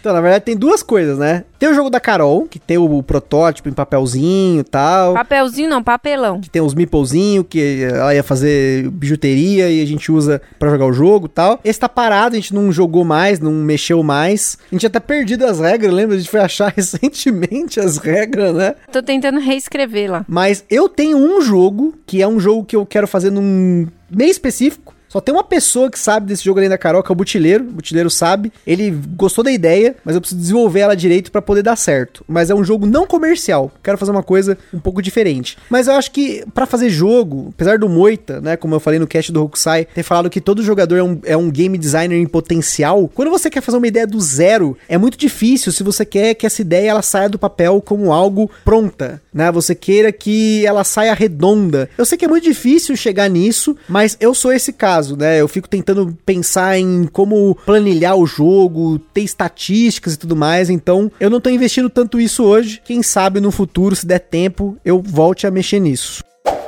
O Edgar Lau pergunta: por que gatos ao invés de cães? Porque a gente não precisa ficar pausando o podcast, a gravação a cada cinco minutos, porque tem cachorro latindo na rua, que é o caso do nosso vizinho, tem dois cachorros, ele foi trancado na garagem, a cada cinco minutos tem que parar a gravação pra poder deixar o cachorro latir pra depois voltar a gravar. Não, mas é brincadeira. É porque essa gravação, gente, ela tá levando quase o dobro do tempo que é o podcast que vocês estão ouvindo, pelo tanto de vezes que eu precisei parar aqui a gravação por latido. Agora o gato não. Aqui as duas gatas nesse momento do tempo e espaço estão dormindo tranquilas, estão aqui fazendo carinho ronronando, mas eu acho que é porque desde criança eu me identifico mais com o gato. O gato é um animal que se ele gosta de você, ele gosta mesmo. Ele não esconde, ele não é empolgado com tudo, como geralmente eu acho que o cachorro é. O cachorro é muito fácil chegar a brincar, tal. É difícil um cachorro que ele não tem uma personalidade tão forte e o gato ele tem essa personalidade forte. Eu sempre tive isso durante a minha vida toda eu convivi com gato,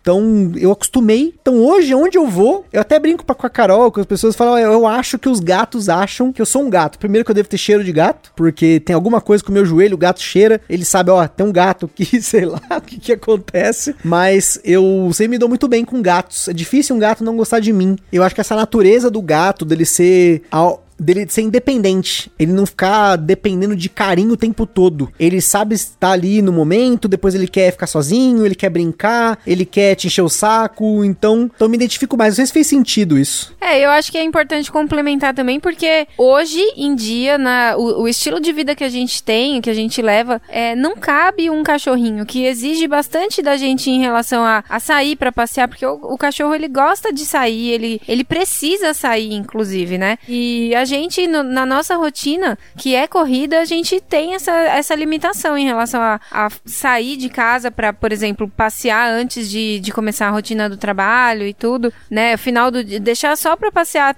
no final do dia com eles, com o cachorrinho, acho que, que é muito triste, tadinho. Eu, eu enxergo assim, né? O animalzinho precisa pelo menos umas duas vezes no dia passear. E hoje, o estilo de vida que a gente leva comporta muito bem as gatinhas, que a gente gosta muito de animais, então não poderíamos ficar sem um animalzinho em casa. E aí, ter as duas gatinhas hoje é o que completa a gente. E não é que eu não gosto de cachorro, tá? Eu adoro animais. Eu gosto de cachorro, gosto de gato, eu gosto de passarinho, de aranha, peixe, durante muitos ele anos. adora peixe. Peixe, insetos no geral, eu gosto muito. Apesar das pessoas terem preconceito e tal. Barata é um que eu não curto muito. Formiga também não, que elas me deixam bravo. Mas, sei lá, borboleta, besouro, essas coisas assim, eu acho muito bonito. Tenho muitas fotos, muitas mesmo, de insetos. Mas eu acho que o gato eu me identifico mais. É o meu animal espírito, meu espectro patrono lá. Como é que é o nome lá? Espectro patronum. É o seu patrono, animal patrono do Harry Potter.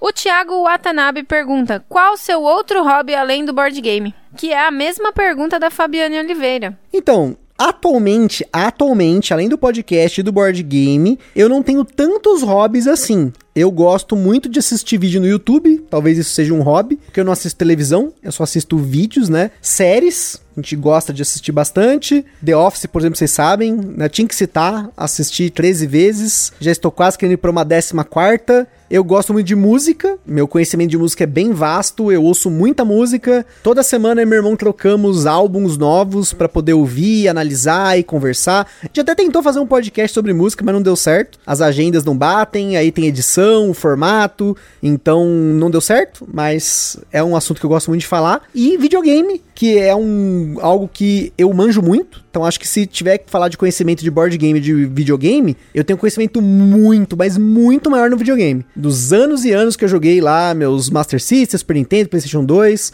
emuladores, que eu joguei muitos e muitos jogos. Cheguei a ter mais de 400 jogos de PlayStation, tinha uma aquelas pasta catálogo imensa. Acho que tem na casa dos meus pais lá ainda lá. Então eu jogava muito, jogo pra zerar, pra analisar e anotava num caderninho. Eu tinha um caderninho quando eu era criança que eu anotava todos os jogos do Super Nintendo que eu zerei. E eu tinha mais de 400 jogos também que eu zerei, que eu terminei. Pra, acho que muito mais que, mais que 600 jogos que a gente tinha aquele CD de emulador. E eu jogava jogo a jogo, analisava, ah, não, esse aqui não gostei, esse aqui eu gostei, esse aqui não gostei. Mas o board game ocupa hoje o maior tempo. E também gosto de procurar restaurantes japoneses. Meu hobby é experimentar lamens novos. Olha aí. O Márcio Rodrigo Melo pergunta como você e a Carol se conheceram e como começaram a namorar e se vocês já gostavam de jogos de tabuleiro antes de se conhecerem. Essa pergunta do Márcio podia ter ficado lá em cima na pauta, a gente falou um pouquinho já, né? Mas a gente se conheceu antes dos jogos de tabuleiro. A gente jogava jogo de videogame juntos antes, boliche, sei lá, outras coisas assim, para depois, por conta de viajar, de querer jogar na casa dos meus pais, na casa dos pais dela, em, sei lá, em algum outro lugar, que eu comecei a procurar por jogos de mesa no geral, né? Até RPG eu cheguei a cogitar, mas a Carol não gosta muito. Então a gente se conheceu antes dos jogos. E o, a história aí já contamos aí.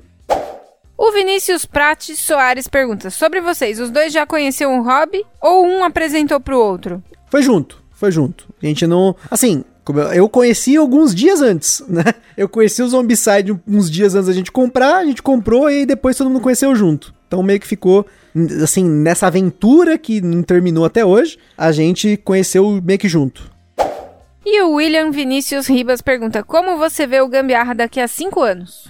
Olha, cinco anos é um tempo muito grande para um criador de conteúdo. Como vocês sabem aí, muitos criadores criam conteúdo por dois, três, quatro anos e é um ciclo que começa e termina. Aí chega um momento que se você não é mais relevante, é hora de você terminar esse ciclo. Ou fazer que nem o caso do Alan Farias lá, que terminou no ápice dele. Ele falou: Ó, eu fiz 500 vídeos e eu quero terminar aqui. E como eu sou um cara que gosta de números exatos, quem sabe aí no número exato, pode ser que a gente termine, mas eu, por hora, não vejo expectativa de terminar o podcast. Tanto que a gente começou a campanha lá do Catarse para que ele não acabasse, porque chegou um momento em que a edição se tornou algo muito pesado para mim. Eu tava fazendo tudo sozinho e eu precisava compartilhar isso e ainda quero compartilhar ainda mais. Ainda quero bater meta lá do Catarse pro Fábio poder editar tudo, ficar 100% com gambiarra na mão dele de edição e eu só fazer a montagem, trilha sonora e tal, porque cada minuto de podcast ocupa 3, 4 minutos de tempo pra gente editar. Então pensa aí, episódios que a gente tem aí com uma hora, uma hora e meia, quanto tempo levava? Então um abraço novamente pro Fábio, que deve estar tá ouvindo isso agora e editando aí. Em 5 anos eu espero que o podcast tenha atingido um público maior. A gente tem gradativamente atingido um público dentro do nicho, mais pessoas estão conhecendo, a média de downloads por mês está aumentando, mas eu ainda quero ter aí uma quebra, sair da, da bolha, atingir um público que não é esse público que você vê em todos os grupos, porque é muito comum. Você vai num grupo, aí tem um ouvinte seu que também acompanha tal canal, aí você vai no outro, é o Aftermath, o Gambiarra, o Boards Burgers, Gambiarra, é o Tábula Quadrada, Gambiarra. Então, eu quero ver muito mais pessoas que não acompanhavam nada antes e fala, porra, achei o Gambiarra lá no iTunes, lá no Spotify, comecei a ouvir, ouvi um criador de conteúdo grande lá, um, sei lá, um jovem nerd, um jogabilidade, falando de vocês, falando de jogo de tabuleiro, vim aqui. É nesse sentido. Se isso não acontecer, é muito provável que eventualmente a gente perca relevância, porque vai surgir outros podcasts, surgem e acabam podcasts todos os meses. Então não sei, eu acho que cinco anos é muito tempo. Dois, três anos, espero se manter relevante. Ganhar o prêmio do Pedia, sei lá, estão deixando a gente sonhar, não sei, quem sabe. Mas eu acho que tem muita coisa ainda no hobby que eu quero experimentar, pessoas que eu quero gravar junto, jogos que eu quero que a gente faça episódios. Então, isso ainda se mantendo fresco, o podcast se mantém vivo. E claro, com o apoio dos nossos ouvintes, nossos apoiadores, dos nossos parceiros. Só tenho a agradecer aí todo mundo que até hoje acompanha o Gambiarra frequentemente, se não, pelo menos mandando aí de vez em quando uma palavrinha de, pô, ouvi o episódio, gostei muito, poxa, gosto muito de vocês. Isso é muito importante pra gente. Faz muita diferença mesmo. E o Evo Moraes, ele manda aqui, ó. Fala, Gusta, só passando para deixar aquele forte abraço e falar que tamo junto. Separa um menu aí para uma jogatina quando eu for para São Paulo. Com certeza, Evo. Um abraço aí pro Evo, como a gente já falou algumas vezes aqui no podcast. O Evo foi uma das primeiras pessoas que a gente interagiu como ouvinte, como seguidora no Instagram, que não era família, que não era amigos. E foi uma parada muito louca, porque no começo era muito estranho a gente receber comentários de pessoas que a gente não conhecia. A gente recebia comentário da Bianca, Bianca, do Rafa, na, às vezes de parente comentando alguma coisa lá, mas quando a gente passou a receber comentários de pessoas frequentemente, lembrar de nomes aí, como o caso do Evo, da Ana, que também lá joga com o Evo, conhecida do Evo tal. Tem muita gente aí, o Leroy, a primeira pessoa que também falou, poxa, né, vamos fazer um negócio e tal. Então, é muito louco isso. Hoje a gente tem contato de muitas pessoas. Todo dia a gente recebe 10, 15 mensagens no Instagram, interage em grupos. Então, foi uma quebra. Então, por isso que eu vou lembrar sempre do Evo aí, de muitas outras pessoas que começaram tudo isso. Porque essa força desde o começo, né? Outro que um outro ouvinte, o, o Bruno Carvalho, que todo ano ia lá e falava, pô, ouvi 3.500 minutos de gambiarra. Falei, caceta, gente, como assim tem tudo isso, né? E agora com o grupo de apoiadores, até me aproximado mais dessas pessoas que eu já via curtindo no Instagram, que acompanha a gente desde o começo. Eu não vou falar nome de todo mundo, fica até injusto ter falado do Evo, do Bruno, da Ana, e não falar de todo mundo, mas espero que você que esteja ouvindo, ainda mais essas pessoas que fizeram pergunta aqui, que mandaram, são muitas delas que a gente acompanha junto aí. Então, um abraço para todo mundo. Espero vê-los no DOF. Vocês vão achar esquisito eu estar tá ali trocando ideia com vocês, né? Venha me abordar, porque eu posso até reconhecer você, mas eu sou aquele cara que fica esperando. Então, chegue na gente, troque ideia e seja aí o que for, vamos que vamos. E é isso aí, minha gente. Esse aí foi mais um Virando a Mesa. Espero que vocês tenham curtido essa entrevista com o Gusta. A gente vai ficando por aqui. Um beijo para vocês e até a próxima. Tchau. Valeu, pessoal. Forte abraço e tamo junto no próximo Virando a Mesa e todos os outros episódios.